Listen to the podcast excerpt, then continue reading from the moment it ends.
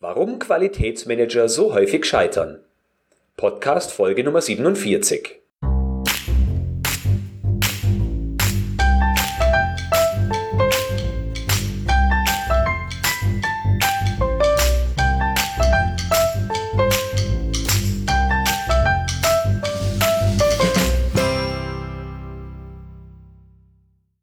Ein enthusiastisches Hallo und herzlich willkommen zu einer neuen Episode.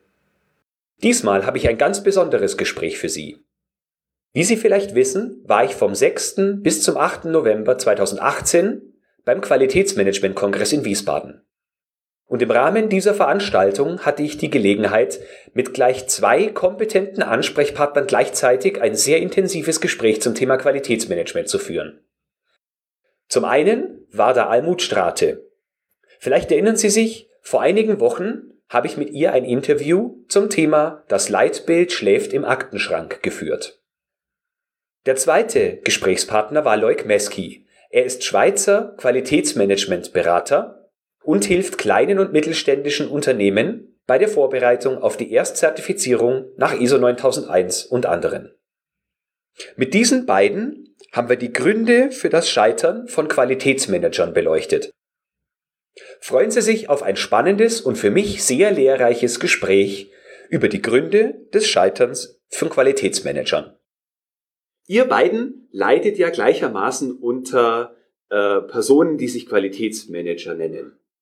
Wenn, äh, ich spreche jetzt mal dich an, Almut, äh, wenn du dir einen Kunden raussuchen dürftest, also einen Qualitätsmanager, mit dem sich gut arbeiten lässt, äh, wie würde der aussehen? In jedem Fall neugierig müsste er sein, neugierig auf die Möglichkeiten, wie viel äh, Raum ein Qualitätsmanagementsystem ihm geben kann, wie viel Handlungsfülle da drin liegt, neugierig auf Entdeckungen. Mhm. Wie sieht es bei dir aus? Ähm, ich denke, er muss unauffällig sein, neutral, unauffällig. Unauffällig wem gegenüber? Gegenüber der Belegschaft, gegenüber den Führungskräften.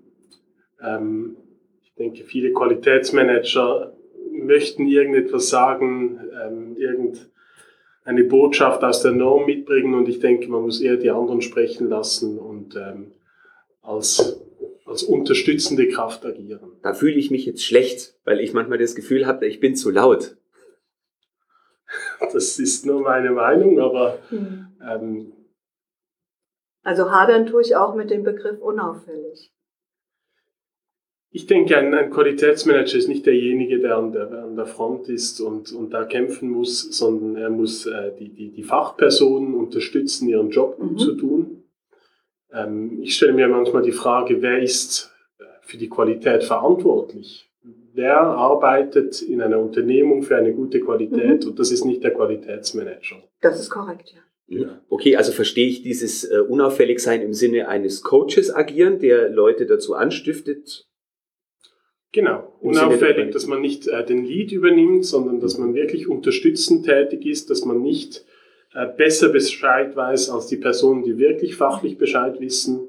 Es ist nicht der Qualitätsmanager, der einem Produktionsmitarbeiter sagen muss, wie die Maschine funktioniert, äh, sondern er muss eben unauffällig agieren und vielleicht im Hintergrund beurteilen, ob es gut oder schlecht ist äh, und dann mit, mit entsprechendem Fingerspitzengefühl dann äh, Maßnahmen treffen. Okay, und jetzt wird ja immer lauter, dass der moderne QM der Organisationsentwickler wird. Was mhm. aber wiederum ja bedeutet, dass ich notwendigerweise über bestimmte Abteilungen mehr wissen muss, als es meine altertümliche Rolle eigentlich mitbrachte. Wie passt das zusammen, äh, dass ich zwar nicht der Fachmann sein soll, aber trotzdem überall mitreden müsste? Mitreden nicht zwingend, sondern, also da, da ähm, stimme ich schon zu, zu sagen, ähm, der, der vor Ort ist, ist der Fachmensch. Männlich, weiblich, egal, ähm, Position egal. Der, der da vorne agiert, der ähm, etwas, etwas leistet, das ist der Fachmensch. Ich muss nur erfassen, was ist sinnvoll und das höre ich bei der Person am besten raus. Also wie kann der Arbeitsprozess am sinnvollsten an dieser Stelle gestaltet werden? Und auch da ist das der Fachmann oder die Fachfrau, denn mhm. die weiß, was funktioniert und was nicht funktioniert. Ich nehme nur entgegen. Ich nehme die Beschreibung, das, was dort geschieht, entgegen, bringe das in die Form, die das Dokumentensystem beispielsweise braucht. Mhm. legt es wieder vor, es wird abgenickt, ja, genau so stelle ich mir das vor. Und dann kann Chef das unterschreiben, vielleicht, mhm. wenn es so gewünscht ist. Okay. Ähm, insofern, ja, trotzdem habe ich ein Problem mit dem Begriff unauffällig, weil ich glaube schon, dass ähm, dort, wo QM angesiedelt ist, da auch ein kreativer Faktor mit drin sein muss. Und wer kreativ arbeitet, wird nicht wirklich unauffällig sein, sondern wird immer auch sich positionieren oder wird einladen zu irgendetwas und wird etwas entwickeln. Und da hört es auf mit der Unauffälligkeit. Ansonsten bin ich Sachbearbeiter. Ich mag aber nicht Sachbearbeiter sein. Mhm. Okay. Wenn ich das jetzt richtig verstehe, dann muss ich zwar nicht der beste Fachmann sein, aber ich muss zumindest die Leistung der Abteilung, die ich weiterentwickeln will, bewerten können. So viel Kompetenz muss ich in den Bereichen haben, oder?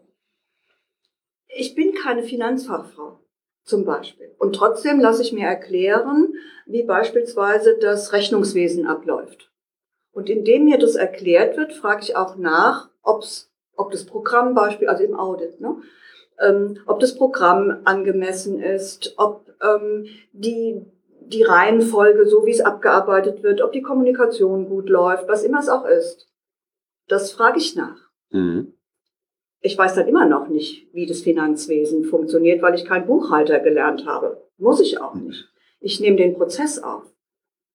Und die Person gestaltet dann vielleicht zusammen mit mir und der übergeordneten verantwortlichen Person irgendwelche Kennzahlen, die das messbar werden lassen. Die kann ich dann kontrollieren, kann dann sagen, mhm. funktioniert oder funktioniert nicht. Okay. Aber die Verantwortung liegt bei der Person, die da vorne sitzt und arbeitet, nicht bei mir. Also liegt es ein Stück weit auch daran, wie ich das verkaufe, wenn ich dir jetzt zum Beispiel den Prozess der Finanzbuchhaltung erkläre, du hast genau. keine Ahnung davon genau. und ich bringe das äh, nicht, ich bringe das selbstbewusst und strukturiert vor, ja. kann auch erklären, wie die Kennzahl dahinter aussieht, wie sich die äh, etabliert. Okay, das kann ich nachvollziehen. Insbesondere wir beide haben heute ja, beziehungsweise gestern auch über Verbissenheit in Sachen QM gesprochen und dass der Eindruck bei uns beiden entstand, mhm. dass bestimmte Menschen einfach sehr der Sache verhaftet sind. Das passt nicht so ganz zum moderierenden Ansatz, den ihr beide ja schon gut finden würdet. Woran liegt es aus deiner Sicht? Die Verbissenheit. Ja. Ja gut, wenn äh, für mich ist immer die Frage, welchen Stellenwert hat das Qualitätsmanagement in einer Unternehmung? Wenn der Stellenwert sehr gering ist, äh, was habe ich für Möglichkeiten, diesen zu erhöhen? Ähm, wahrscheinlich die einfachste Möglichkeit, um dann auffälliger zu werden, um wieder äh, dieses Thema mit ins Spiel zu bringen, ist, ich fange an, sehr wortgenau zu arbeiten, auf den Buchstaben genau, neue Checklisten, neue Anweisungen. Wenn diese nicht zu 100 Prozent eingehalten sind, äh, die, die entsprechenden Reports machen und so weiter. Und das führt ja dann zu einer Verbissenheit. Und das Schlimme daran ist, es ist ein Teufelskreis, weil man macht sich dadurch nicht interessanter in einer Unternehmung und auch nicht beliebter. Und eben dann fällt man negativ auf. Deshalb vorher meine Aussage mhm. unauffällig. Mhm. Vielleicht müssen wir das differenziert anschauen, ähm, nicht negativ auffallen. Mhm. Das wollte ich mit unauffällig sagen. Natürlich, Kreativität ist extrem wichtig im Qualitätsmanagement, auch etwas, was man leider viel zu selten sieht. Ähm, aber diese Verbissenheit, die mhm. kommt von daher, dass der Stellenwert nicht da ist und man möchte es verbessern, aber man tut es leider genau mit dem falschen Ansatz. Ist der Stellenwert nicht da, weil QM zu wenig Werbung für die Leistung macht, die sie erbringt, oder weil die Geschäftsführung nicht anerkennt, dass QM wichtig ist, oder warum ist der Stellenwert in vielen Unternehmen nicht da? Ich glaube, dass es wirklich was mit dem Grundverständnis auch zu tun hat. Also das eine ist, welchen Stellenwert es hat im Unternehmen, welchen Stellenwert die Person, die QM vermitteln soll oder in der Hand hält, verantwortlich selber da nochmal rein interpretiert, also welches Grundverständnis sie davon hat. Es ist einfacher, Vorgaben abzuarbeiten, als kreativ zu sein. Also ich bleib mal bei dem Erbsenzähler. Wenn der Erbsenzähler seine Erbsen zählen kann, ist er hochzufrieden. Der zählt seine Kennzahlen, macht irgendeine Erkenntnis daraus und gut ist oder geht in irgendein Controlling rein. Ähm, aber wenn dann die Angst der einzelnen Person besteht, etwas weiterzuentwickeln, etwas über Grenzen hinaus geschehen zu lassen, dann begrenzt genau diese Angst die Kreativität und möglicherweise auch Entwicklung mit den Menschen, um die es eigentlich geht. Der, der Faktor ist sicherlich der Stellenwert in einem Unternehmen. Der zweite Faktor ist für mich überhaupt zu verstehen, was ein System ist. Also wirklich ein System und nicht lineare Vorgaben, wie es ähm, in, in, in den 2000er Jahren, Anfang der 2000er Jahre war, zu Verfahren. Und Verfahren waren der Tod des QMs. Mhm. Weil da, da, das war ellenlange Beschreibungen und da sind immer noch viele Menschen drin verhaftet, leider. Mhm. Ich denke auch, äh, es, es fehlt allgemein das Verständnis für, für Qualitätsmanagement. Auch bei den Qualitätsmanagern nee. oder nur im Umfeld? Also sicher mal im Umfeld, weil das Problem in erster Linie sind ja nicht mal die Qualitätsmanager, sondern das Umfeld. Und wenn man davon ausgeht, dass viele Manager Betriebswirte sind, dann mhm. muss man mal schauen, was lernen die. Genau. Ähm, selber kann ich nur beurteilen, was, was lernen Ingenieure zum Beispiel. Und, und, das ist natürlich sehr viel Technik, sehr viel Naturwissenschaften. Aber das Interessante ist, es kommen ja dann noch Marketingdisziplinen dazu, es kommen Betriebswirtschaft, Volkswirtschaft, mhm. ähm, es kommt interkulturelle Kommunikation, also man lernt auch noch, wie man mit Japanern umgehen kann, man lernt Präsentationstechnik, aber man lernt nichts über Qualitätsmanagement. Mhm. Man, man hat nachher ein Diplom, wunderbar, aber man hat noch nie etwas vom Deming-Kreis oder genau. von einer ISO-Zertifizierung gehört oder nichts. Und ich denke, das ist das Problem. Wie soll man einen Mehrwert sehen, wenn man schon mal diese Disziplin nie gelernt hat? Da fühle ich mich jetzt schon wieder schlecht. Ist okay. ähm, plus dann vielleicht Qualitätsmanager, die sich ja auch zu, oder zu fest hinter der Norm verstecken. Genau. Weil sie gibt Sicherheit. Ne? Genau. Oder vermeintliche. Ja vermeintliche Sicherheit. Und äh, zu argumentieren mit Normkapiteln, das ist äh, sehr unsexy und zeugt von sehr viel Unsicherheit. Genau. Ich habe noch nie einen Betriebswirt äh, mit irgendeinem literarischen Hinweis argumentieren hören. Aber die Qualitätsmanager tun das täglich. Genau. Ja. Okay. Was ist denn dann, was ist denn dann die bessere Waffe? Die finanziellen Kennzahlen oder, das hatten wir heute schon in unserer Diskussion, Emotionen? Oder ist, hat beides den gleichen Stellenwert aus deiner Sicht? Also ich werde dem Fließbandarbeiter gegenüber, der ja auch ein Teil im QM-System ist, dem kann ich keine betriebswirtschaftlichen Zahlen um die Ohren schmeißen. Er wird sagen, das interessiert mich nicht, ähm, was hat es mit mir zu tun. Das heißt, ich möchte ja erreichen, dass er sich als Bestandteil im Getriebe, äh, des Gesamtgetriebes fühlt und seine Qualität dazu beiträgt. Also brauche ich die persönliche Berührung, die Emotionen, das Gefühl zu wecken, du bist jetzt ganz wichtig in diesem Prozess, weil an dir liegt es, ob dieses Teil gut am Ende rauskommt oder nicht. Bleib mal beim, im gewerblichen Bereich. Ähm, im, Im sozialen Bereich ähm, brauche ich denjenigen, der erkennt, dass er die Dokumentation jetzt so machen muss, damit sie nachvollziehbar ist, weil es gibt ansonsten keine Fortschreibung und ich kann nicht nachvollziehen, wie der Prozess gelaufen ist bei der einzelnen Person. Im Krankenhaus, also im Gesundheitswesen, ist es genau das Gleiche. Das heißt, ich brauche das Gefühl, ich brauche die Emotion, damit ich Menschen überhaupt bewegen kann. Emotion, Emotion. Mhm. Ich brauche sie. Okay, also Emotion wichtiger als die finanzielle Komponente es ist nicht so, es ist nicht entweder oder sagt man betriebswirtschaftlich. Es ist, sowohl, es ist für mich sowohl als auch. Nur jedes hat seinen Platz und okay. jedes hat seine seine Möglichkeiten, auch einen Raum zu kriegen. Mhm. Ähm, ich kann nicht, ich kann nicht nur nett miteinander plaudern und versuchen, den anderen zu erreichen, sondern ich muss auch wissen, dass, dass das Ganze ein Ziel hat und ich kann ihn auch einbeziehen in das Ziel. Aber es muss ihn berühren, es muss mit ihm zu tun haben. Okay. Also gleich ein doppeltes Problem, weil die meisten QM-Leute weder eine äh, finanzielle Vorbildung haben, noch irgendwie Menschen besonders gut anfeuern und motivieren können.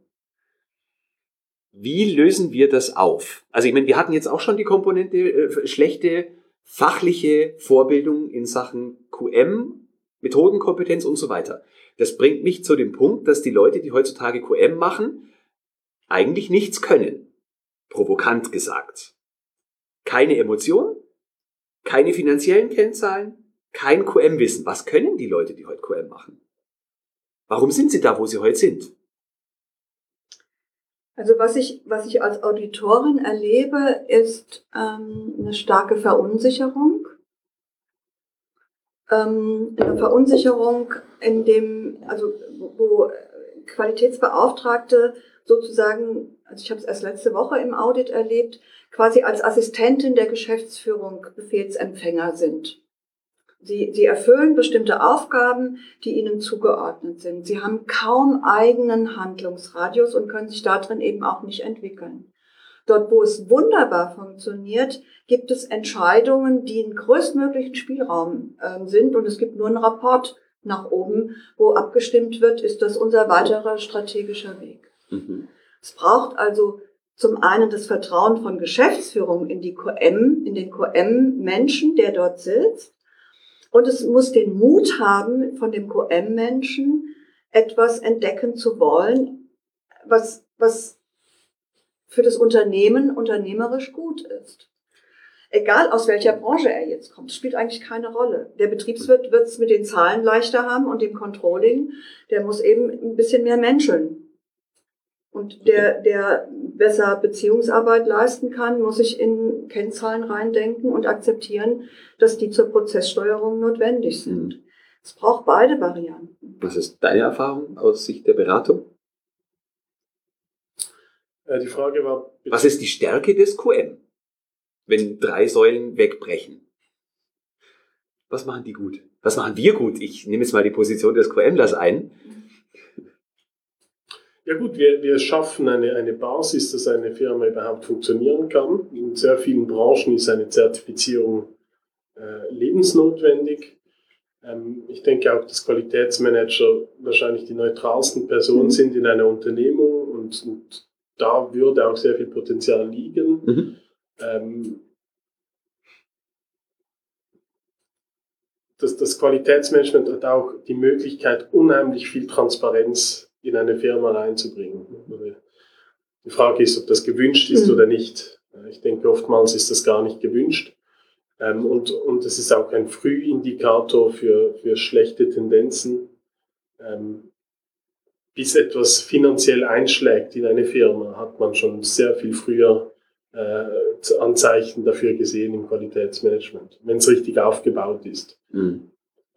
Da ist wieder das Stichwort Transparenz. Ich glaube, der, der, also das wichtige Stichwort war gerade, es ist, glaube ich, die, die äh, neutralste Position in einem Unternehmen. Das stimmt, weil also ganz viele Informationen fließen da ähm, zusammen. Vor Ort in der Produktion oder in der, in der Dienstleistungserbringung gibt es Informationen, die niemals nicht ähm, bei Geschäftsführung landen würden, wenn nicht über den Umweg oder gar nicht dann da oben landen würden, ähm, sondern dort verbleiben. Hm. Und gleichzeitig gibt es ganz viel Kenntnisse, wie Geschäftsführung tickt und was sie eigentlich erwartet. Und ähm, das ist so unten gar nicht, also an der Basis gar nicht bekannt. Mhm. Von daher ist es schon so, dass das eine ganz zentrale Position sein könnte, wenn man, wenn man sie ließe. Wenn man sie ließe. Wenn man sie ließe oder wenn man dieses ungenutzte Potenzial anfangen würde zu nutzen? Wenn man, wenn man, ja genau, wenn man sie machen ließe. Was hemmt uns, also mich als QM-Mensch, der die neutralste Position haben könnte und das Potenzial nicht ausschöpfe? Zwei Aspekte. Einmal der persönliche, also meine eigenen Begrenzungen, die ich in mir trage und natürlich die, die von außen mir gesetzt werden, indem mir ein zugewiesener Platz äh, gegeben wird und den darf ich nicht verlassen. Siehst du, dass der Platz tatsächlich zugewiesen ist? Ja, der Handlungsspielraum, der ist eingegrenzt. Äh, darin darf man spielen, wie man möchte. Aber man darf nicht vergessen, es gibt irgendeine Unternehmenskultur, ob die jetzt äh, niedergeschrieben ist oder nicht. Mhm. Ähm, und, und, dann kann man sich nicht egal was erlauben. Und mhm. wenn man es tut, dann braucht man unheimlich viel Energie. Da spreche ich auch aus eigener Erfahrung. Mhm. Braucht man unheimlich viel Energie. Der Wirkungsgrad ist sehr schlecht. Und das führt zu einem Frust und äh, ich denke nicht, dass man das menschlich lange durchhält. Jetzt habt ihr beide deutlich mehr Erfahrung, auch in unterschiedlichen Branchen und mit unterschiedlichen Kunden als ich. Aber meine Wahrnehmung war bisher immer, dass die Unternehmen dankbar sind, wenn QM Aufgaben übernimmt, die, sagen wir mal, eher am Rande des Qualitätsmanagements kratzen und dass äh, es auch geschätzt wird, wenn QM äh, über den Tellerrand, wie man so schön sagt, hinausblickt und da Aufgaben übernimmt, die vielleicht nicht originär QM wären. Widerspricht es nicht so ein bisschen dem, was ihr beide jetzt gesagt habt? Oder nehme ich es nur falsch wahr? Hm, also ganz oft wird, wird der Qualitätsmanager Manager dazu benutzt, ungeliebte andere Aufgaben zu übernehmen, weil, weil das Wissen ist ja scheinbar da, die Kompetenz ist auch scheinbar da. Und es macht doch der Person ganz sicherlich nichts aus, dieses kleine Projekt auch noch genau. zu leiten. Ja.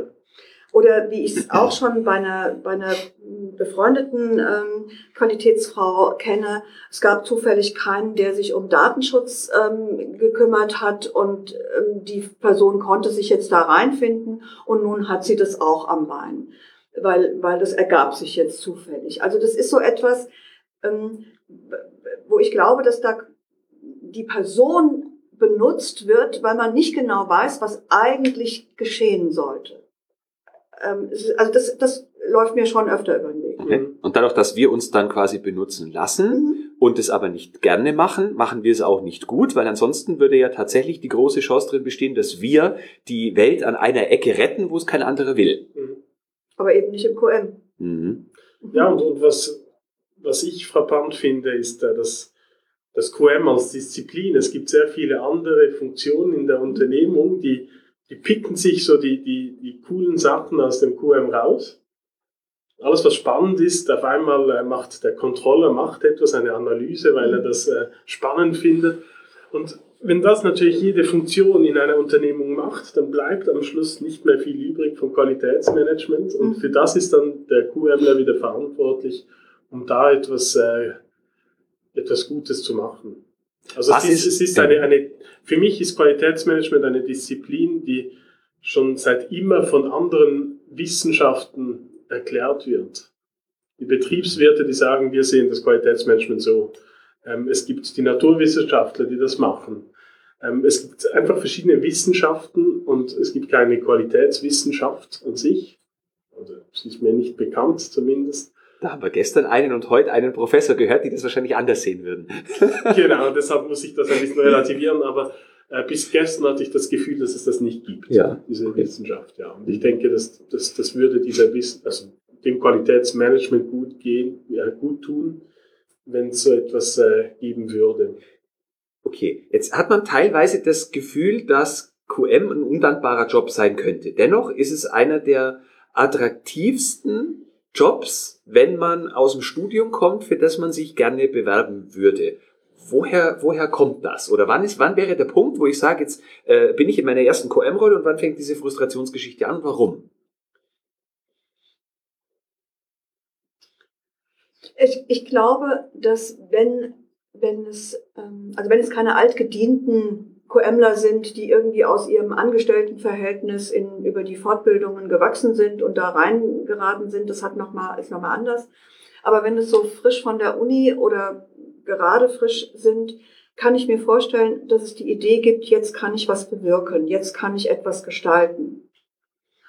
Und der Frust beginnt halt dort, wo, wo die Gestaltung endet, wo ich merke, dass es nicht mehr gelingt.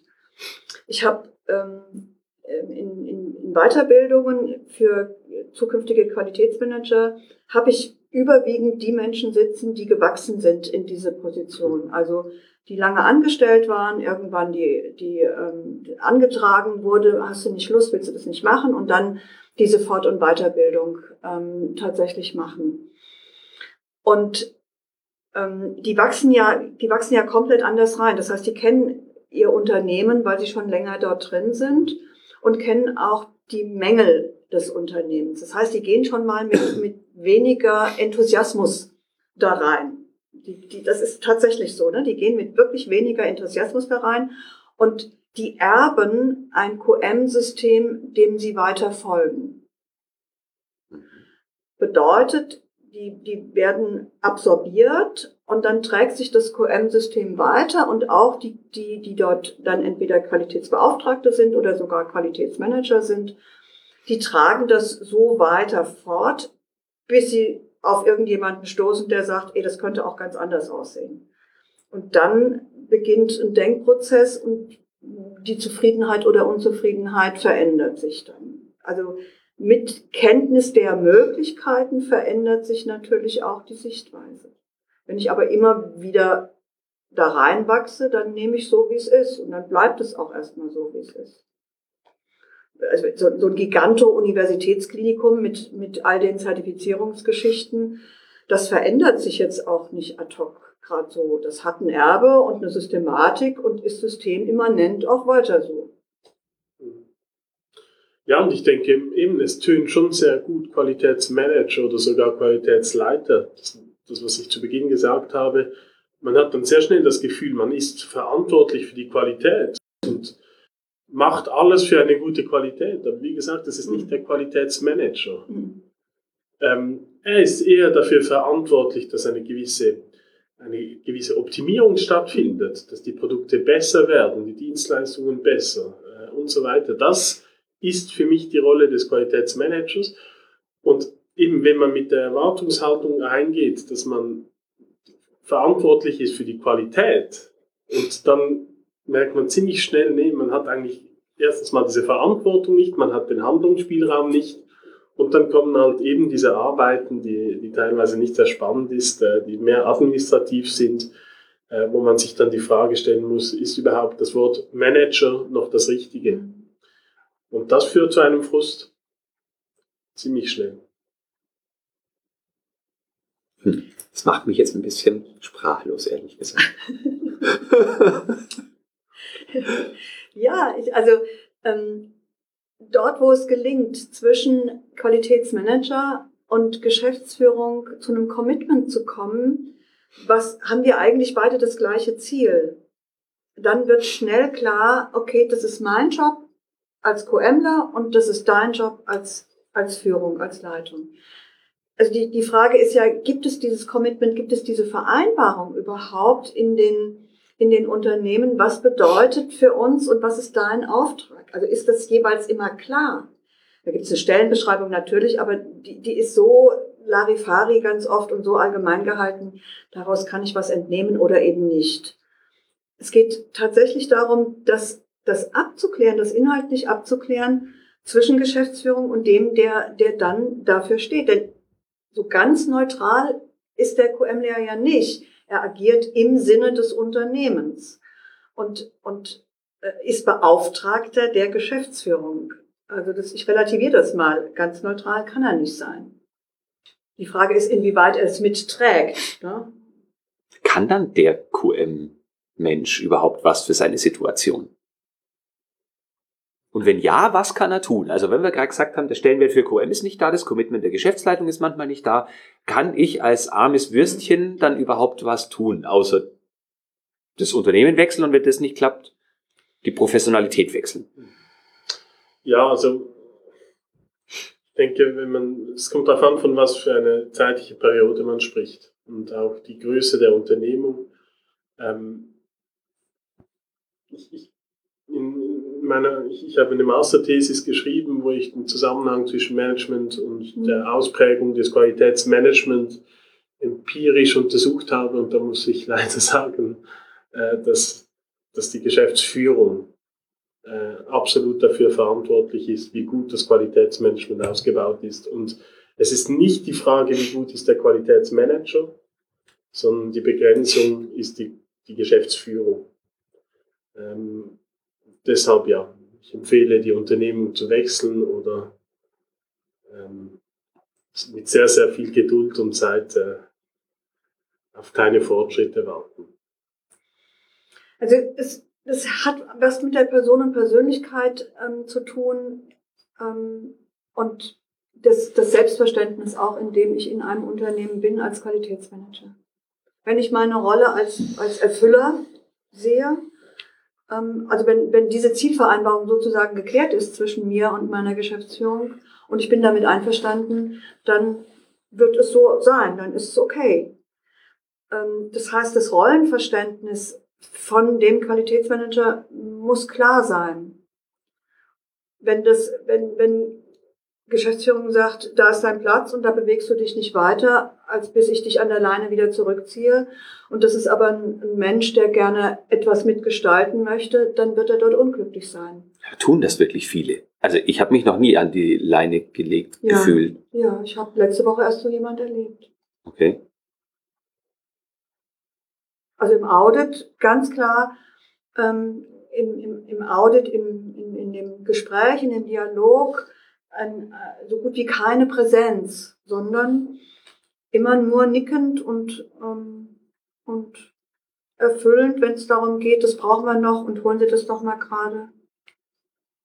Assistenz vom Geschäftsführer. Wenn die Rolle so angenehm ist und gewollt ist, dann bleibt sie es auch so. Dann gibt okay. es auch keinen Konflikt. Okay, also das ist schon auch ein Stück weit, muss ich zugeben, meine Wahrnehmung. Wenn jetzt zum Beispiel ein Kunde zum Audit kommt, mhm. dann ist man da sehr unterwürfig, statt dass man das als eine partnerschaftliche Zusammenarbeit sieht, sondern äh, man sitzt da wie das Reh vor dem Jäger und wartet drauf, ob äh, der Auditor vielleicht gnädigerweise daneben schießt aus Versehen mhm.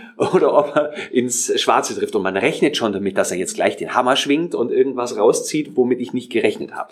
Ja, wobei, also die, die Personen kennen mich und da ist einfach der bessere Part der Geschäftsführer, der hoch innovativ ist und ein ganz tolles QM-System aufgestellt hat. Also er hat es aufgestellt, nicht die QM-Frau.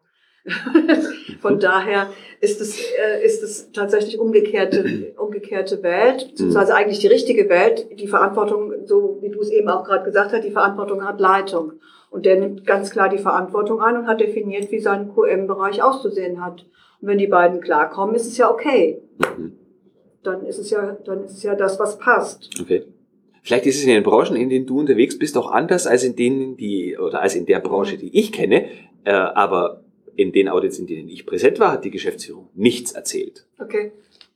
Das lag schön brav bei mir. Okay. Und wenn irgendeine andere Fachabteilung da was hat erzählen sollen, dann musste ich die quasi, ich will jetzt nicht sagen zwingen, aber halt hier zitieren und sagen, du erzählst jetzt was zur Instandhaltung und du erzählst jetzt was zum Thema Schulung. Ja, also in den, in den meisten Audits ist es tatsächlich so, dass ähm, der, der QMler, die QM-Frau ähm, alles vorbereitet fürs Audit, also alle Ordner beischleppt, äh, das Laptop parat hat, alle Programme aufgerufen hat, dafür sorgt, dass alles an dem Tag ist, nebst Verpflegung und sonstigem. Das macht QM. Ah, Assistenz. ja, oder Assistenz, genau.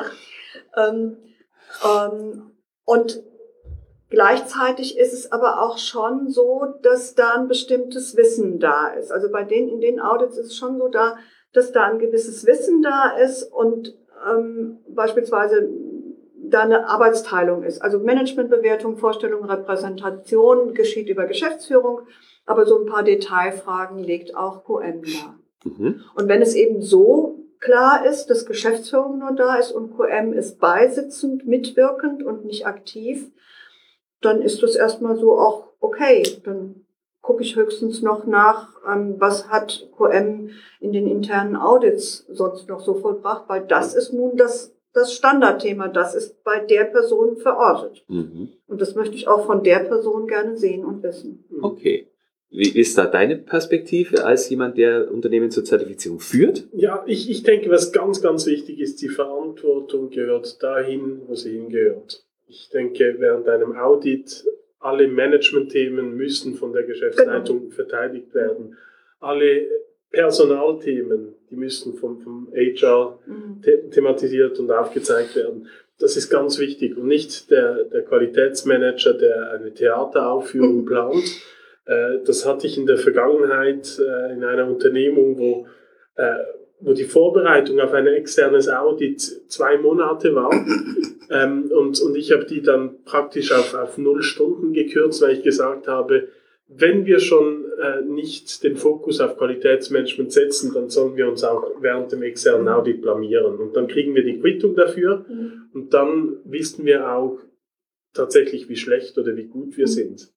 Aber solange man irgendein Theater mhm. äh, inszeniert, dann, dann funktioniert das Ganze ohnehin nicht.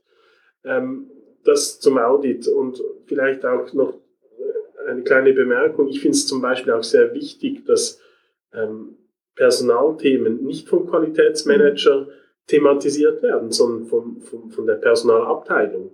Ich würde mir nie anmaßen, als Qualitätsmanager der Personalabteilung sagen, wie sie ihren Job machen müssen. Und wenn die Personalabteilung ihren Job gut macht, ist meine Erfahrung, dann ist schon ein 90 Prozent der Normanforderungen, die Personal betreffen, ohnehin schon erledigt. Mhm. Ähm, und, und das ist wahrscheinlich etwas, was in der Vergangenheit nicht gut lief. Der Qualitätsmanager hat probiert, die Themen zu fest zu pushen. Mhm. Ähm, hat dann von einer Personalabteilung eine Rückmeldung gekriegt, nee, das müsst ihr anders schreiben und dann ist der Qualitätsmanager hin und hat die Prozessbeschreibung wieder geändert. Ja, das ist der Job von, von der Personalabteilung. Und das Formelle, ja, das kann dann der, der Qualitätsmanager prüfen. Genau. Also weg von Qualitätsadministration hin zu äh, Verantwortung übernehmen für seinen Bereich. Okay. Ich komme wieder ein Stück weit zurück zu der eigentlich ursprünglichen Frage. Was kann der Qualitätsmanager oder die Qualitätsmanagerin machen, um besser wahrgenommen zu werden, um einen besseren Stellenwert im eigenen Unternehmen zu haben, um äh, ich will jetzt mal sagen, in der Wahrnehmung der anderen Menschen bessere Leistung abzuliefern. Woran sollte ich arbeiten, wenn ich der Meinung bin, daran fehlt's?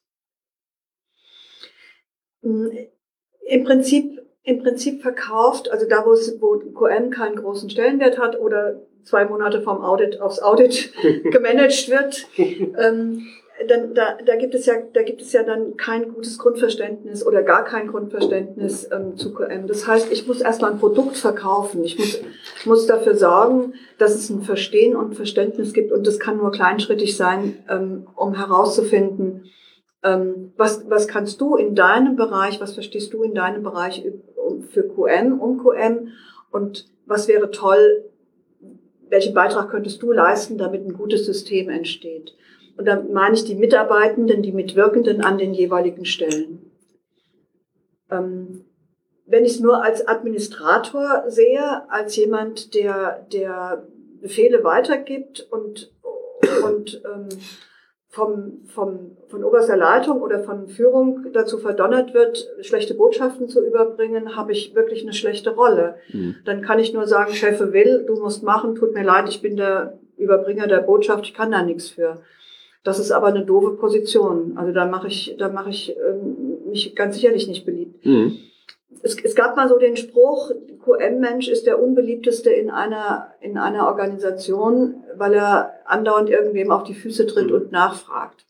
Zumindest mal muss ich sehr konfliktfähig sein, damit ich das aushalte, dass ich nicht besonders, nicht besonders freundlich empfangen werde. Am Anfang. Ich kenne ich kenne Organisationen, dann übernimmt der QMler wie eine Beratungsfunktion in, das, in die einzelnen Bereiche hinein. Er moderiert Prozesse, er, er, er moderiert Qualitätszirkel, um, um das Bestmöglichste rauszuholen, was, was von der Basis von den entsprechenden Stellen kommt.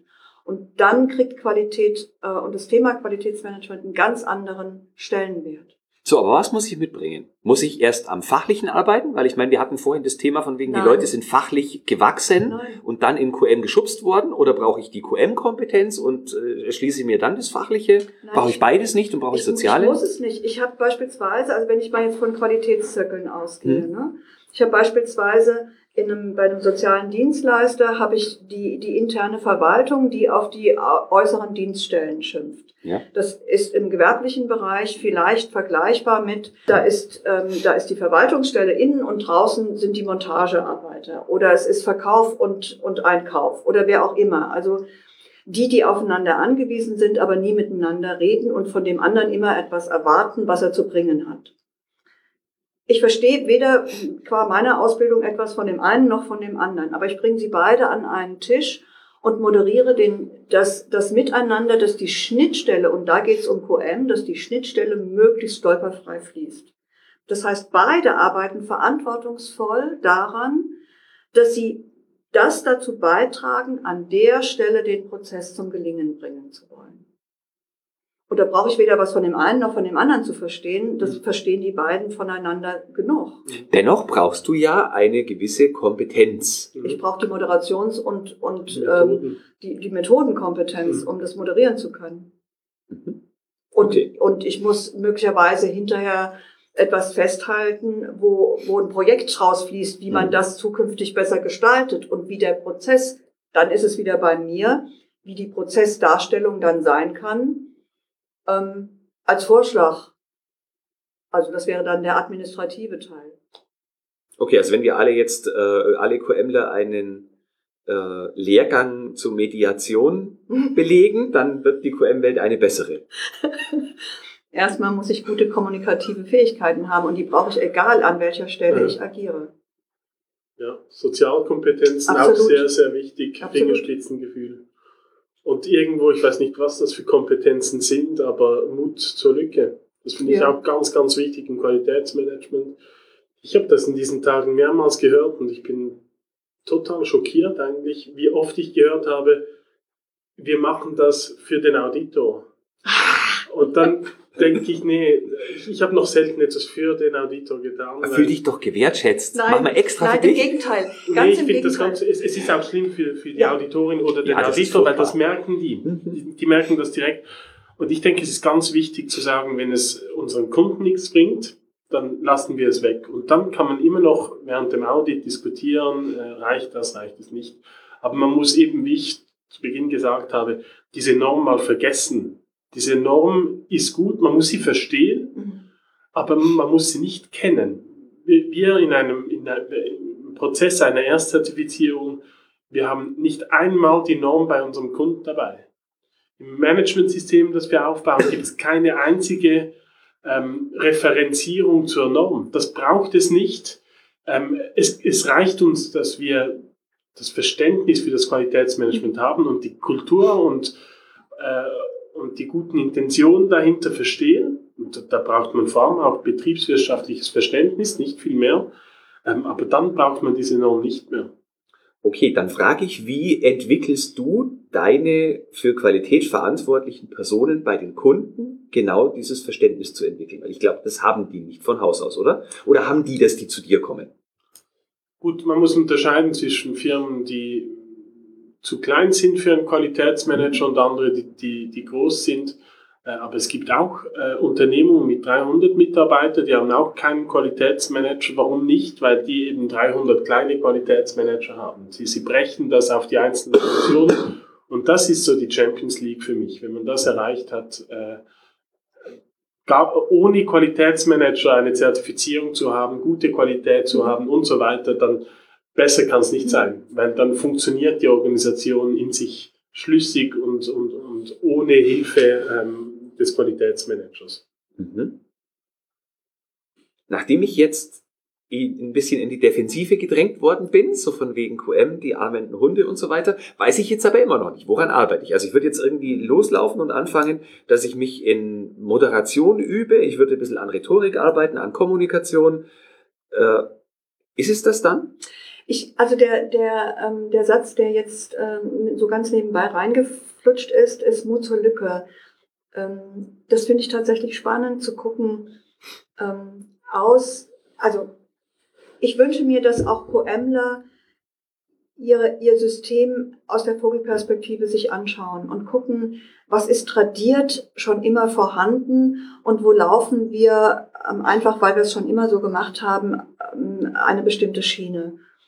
Und der Aspekt ähm, Risiko und Chance, da wünschte ich mir mehr in Chancen zu denken. Also auch von QMlern.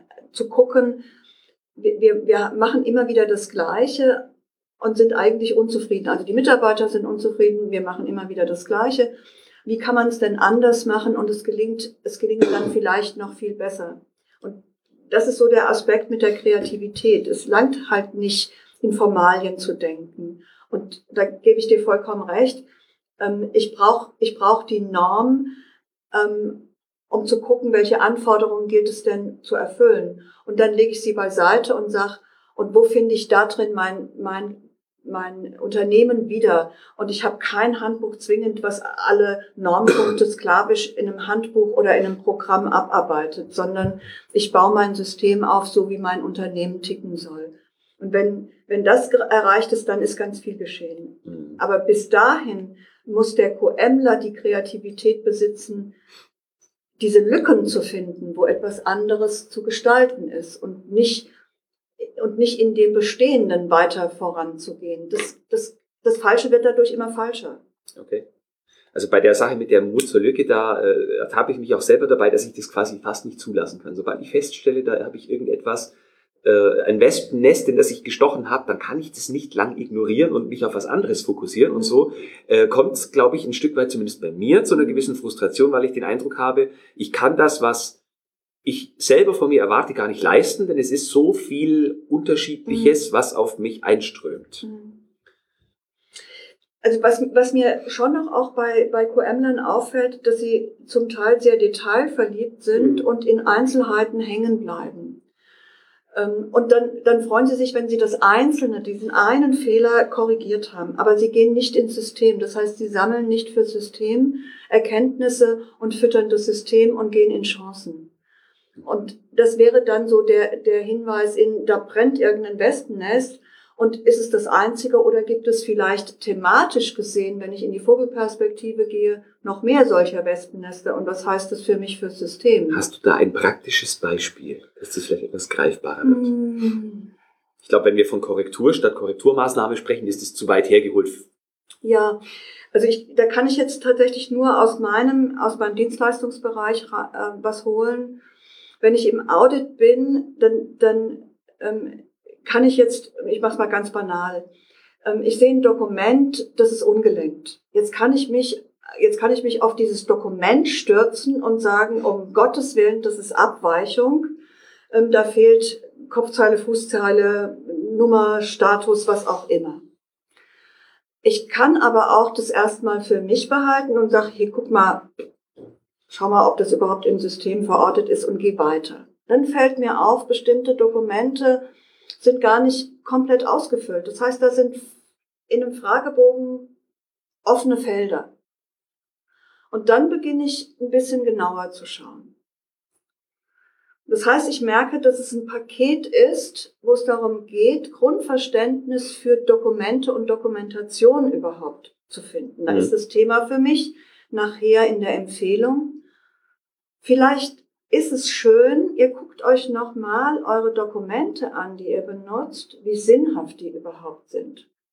Und das wirkt ins System und nicht ins Detail. Ist die Kopfzeile. Ich kann, Entschuldigung, jetzt muss ich den Aspekt wieder nehmen, ich kann Korinthenkacker sein und kann jetzt jedes einzelne Dokument benutzen und kann eine Abmahnung oder was auch immer daraus machen oder kann sagen, wie schön wäre es, wenn der Prozess sich nochmal angeschaut wird, die zugehörigen Dokumente dazu, um zu gucken, wie sinnhaft wirken denn die unterstützend. Und wenn ich dann feststelle, wenn ich da frage, wer benutzt denn den Teil? Ja, eigentlich niemand mehr. Mhm. Ah ja, dann macht es doch Sinn, es mal in die Hand zu nehmen und ganz grundsätzlich zu hinterfragen. Ja. Äh, in dem letzten Vortrag heute hatten wir das Thema, und das fand ich ganz gut, Konsequenz und Nachhaltigkeit. Und den Aspekt, den du jetzt angesprochen hast, ist wahnsinnig anstrengend. Also äh, quasi die Welt komplett, äh, also die Dokumentenwelt komplett umdrehen, ist wesentlich anstrengender als dieses eine Dokument verändern und hoffen, der Rest wird schon passen. Genau. Genau, und es geht aber immer um die Verbesserung des Systems mhm. und nicht um dieses einzelne Detail, weil dieses einzelne Detail, das, das ist so, das ist absurd.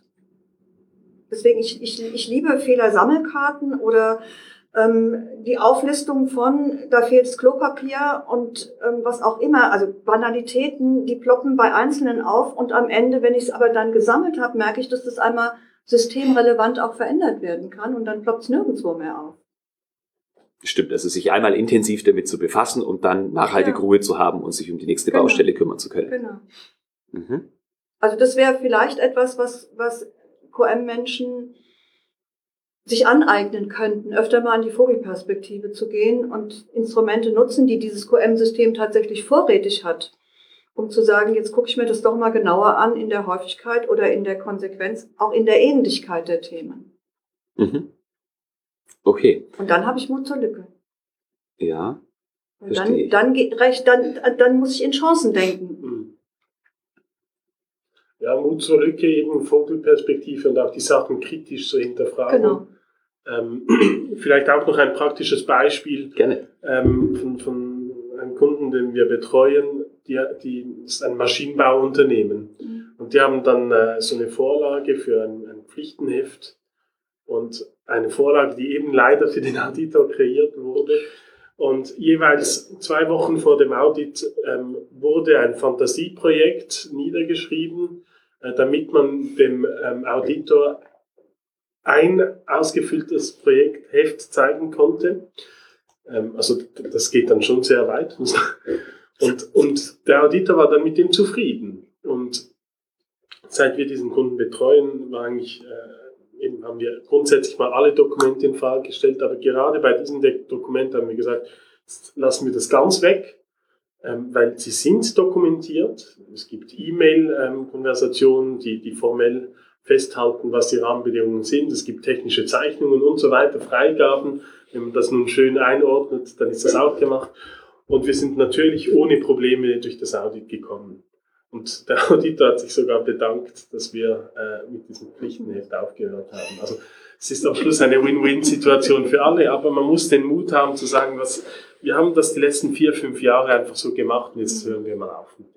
Also das ist tatsächlich so, äh, wenn ich so merke, dass das so überdokumentiert wird und überreguliert wird, dann ist auch genau an der Stelle meine Frage an den QM-Menschen und an Geschäftsführung wie glücklich sind Sie denn damit? Mhm. Und dann kommt ganz oft, äh, ja gar nicht, warum machen Sie das denn dann?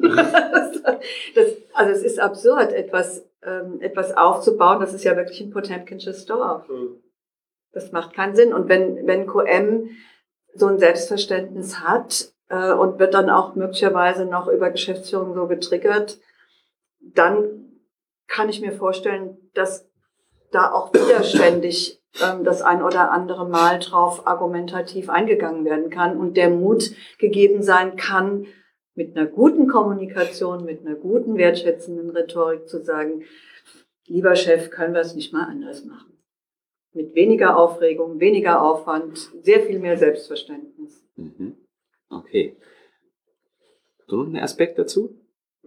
Dann möchte ich jetzt ganz gerne ein, zum Abschluss ein Szenario zeichnen. Und zwar äh, nehmen wir an, wir sprechen, ihr sprecht jetzt mit einem ungeschliffenen QM-Diamanten. Der ist noch total unbehauen und äh, entweder noch im Studium plant, in QM zu gehen, weil das ist ein geiler Job, oder äh, ist im Unternehmen und möchte sich in Richtung QM entwickeln. Dann möchte ich jetzt als erstes von dir, Almut, einerseits ein Argument dafür haben, warum es total klasse ist, im QM-Bereich zu arbeiten und als zweites einen Tipp, was dieses ungeschliffene Juwel am besten als erstes schleifen sollte, in welcher Richtung? Also es bleibt für mich ja immer noch ein tolles Thema. QM ist ja, ist ja schon etwas, für was ich brenne und äh, für was ich auch jetzt schon viele Jahre unterwegs bin und auch genau solche ungeschliffenen Diamanten schule und versuche genau dieses Feuer in Gang zu setzen. Ähm, also die Sinnhaftigkeit des QM-Systems mit der Gestaltungskreativität ähm, ist für mich die größte, ähm, die größte, der größte Nutzen da drin. Und zwar für, für alle Beteiligte, also sowohl für das Unternehmen und mein Herz hängt eben auch an den Mitarbeitenden den Mitarbeitenden die Arbeit so angenehm wie möglich zu machen mhm. und dem Unternehmen die, die Produktivität oder Leistung so best wie, wie, wie, wie es irgend geht zu machen. In der Kombination hilft QM und das ist für mich eine Intention, die sollte jeder haben. Mhm. Ähm, und Kunden dürfen wir natürlich auch nicht vergessen, unseren Einfluss, den, den wir auf Kunden den ich mache, ja, für den, den ich es mache, egal für wen es ist. Ein ja. Unternehmen wird es nicht zum Selbstzweck machen. Ja. Das ist vollkommen richtig. Mhm. Ähm, ich, ich glaube, dass es ein, ein, ganz großes Maß und ein Lernschritt ist, Frustrationstoleranz ähm, zu entwickeln und, und eine Zielorientierung zu haben, die realistisch ist. Ich glaube, dass das eine ganz, also ein persönlicher Entwicklungsweg sein muss, der für jeden gilt. Okay. Ja. Mhm. Ich glaube, also das, das ist so das Erste, was da sein muss. Eben nicht zu sagen, so jetzt Ärmel aufkrempeln, jetzt mache ich mal was Tolles ähm, und ich habe aber Strukturen, die das erstmal gar nicht ermöglichen. Dazu muss ich erstmal das ertragen können. Mhm. Okay. Ja. So, wie sieht's von deiner Seite aus? Also weshalb Qualitätsmanagement? Ja. Genau, also Qualitätsmanagement, ich, ich denke, es gibt keinen vergleichbaren Job, wo man in so vielen verschiedenen Bereichen reinsieht und äh, so viel ehrliche Rückmeldungen auch mhm. erhält. Ähm, also wirklich von der Basis bis ganz hoch äh, in der Hierarchie sieht man alles, hört man alles und ich finde das sehr spannend. Man lernt unheimlich viel. Mhm. Jetzt äh, die Frage wegen dem Schliff des Diamanten. Äh, ich denke, was, was für mich im Zentrum steht, ist die Reduktion der Komplexität. Ähm, das ist die Hauptaufgabe des Qualitätsmanagements. Die, die Welt wird immer schneller, immer mhm. komplexer, immer. unverständlicher und Qualitätsmanagement muss es schaffen, ähm, diese Komplexität zu reduzieren. Damit der Mensch entscheiden kann, ist es wichtig oder unwichtig. Es also müssen wir aufhören zu, zu beherrschen und mehr reduzieren. Genau, nicht mhm. unbedingt reduzieren, mhm. aufs Wesentliche. Eine Seite für eine Prozessbeschreibung, nicht acht mhm. Seiten. Okay. Ja, bitte. Danke. Da okay. die Auditoren besser dann. Ja, richtig, genau. auf jeden Fall. So, der Aspekt, äh, äh warum ich sage unbedingt QM, ist genau der, den, den Almut jetzt auch äh, erwähnt hatte, und zwar die Gestaltungsmöglichkeit. Also wirklich Einfluss, positiven Einfluss nehmen zu können auf äh, äh, Branchen, auf, auch auf Gesellschaften. Ich meine, viele Unternehmen, die, die erreichen ja Millionen von Menschen mit ihren Produkten und Dienstleistungen. Das finde ich ist eine ganz attraktive Sache. Und was den Schliff betrifft, ist für mich QM äh, zu einem ganz hohen Prozentsatz, und das ist ein Stück weit Kommunikation, Feedback pur. Wir geben ständig irgendwelchen Menschen Feedback und können das aber so schlecht. Meine, wir, wir kritisieren ständig andere Leute und wissen nicht richtig wie, können aber mit dem Feedback, das wir bekommen, auch nicht richtig umgehen. Deswegen ist es auch was, woran ich immer wieder arbeiten muss. Wie verpacke ich die Sachen so, dass jemand sich der, der Sache annehmen und daran arbeiten kann. Ich bedanke mich recht herzlich für eure Zeit und für das sehr intensive und interessante Gespräch. Danke. Gerne. Soweit mein Gespräch mit Almut Strate und Loik Meski. Die Links zu den Webseiten der beiden finden Sie natürlich wie immer in den Show Notes. Und die Show Notes erreichen Sie unter www.q-enthusiast.de Schrägstrich Podcast Schrägstrich Folge 047 für die 47. Podcast-Folge. Vielen Dank fürs Zuhören und ich hoffe, wir hören uns in der nächsten Woche wieder. Bis dahin wünsche ich Ihnen eine grandiose Zeit und denken Sie immer daran, Qualität braucht kluge Köpfe, so wie Sie.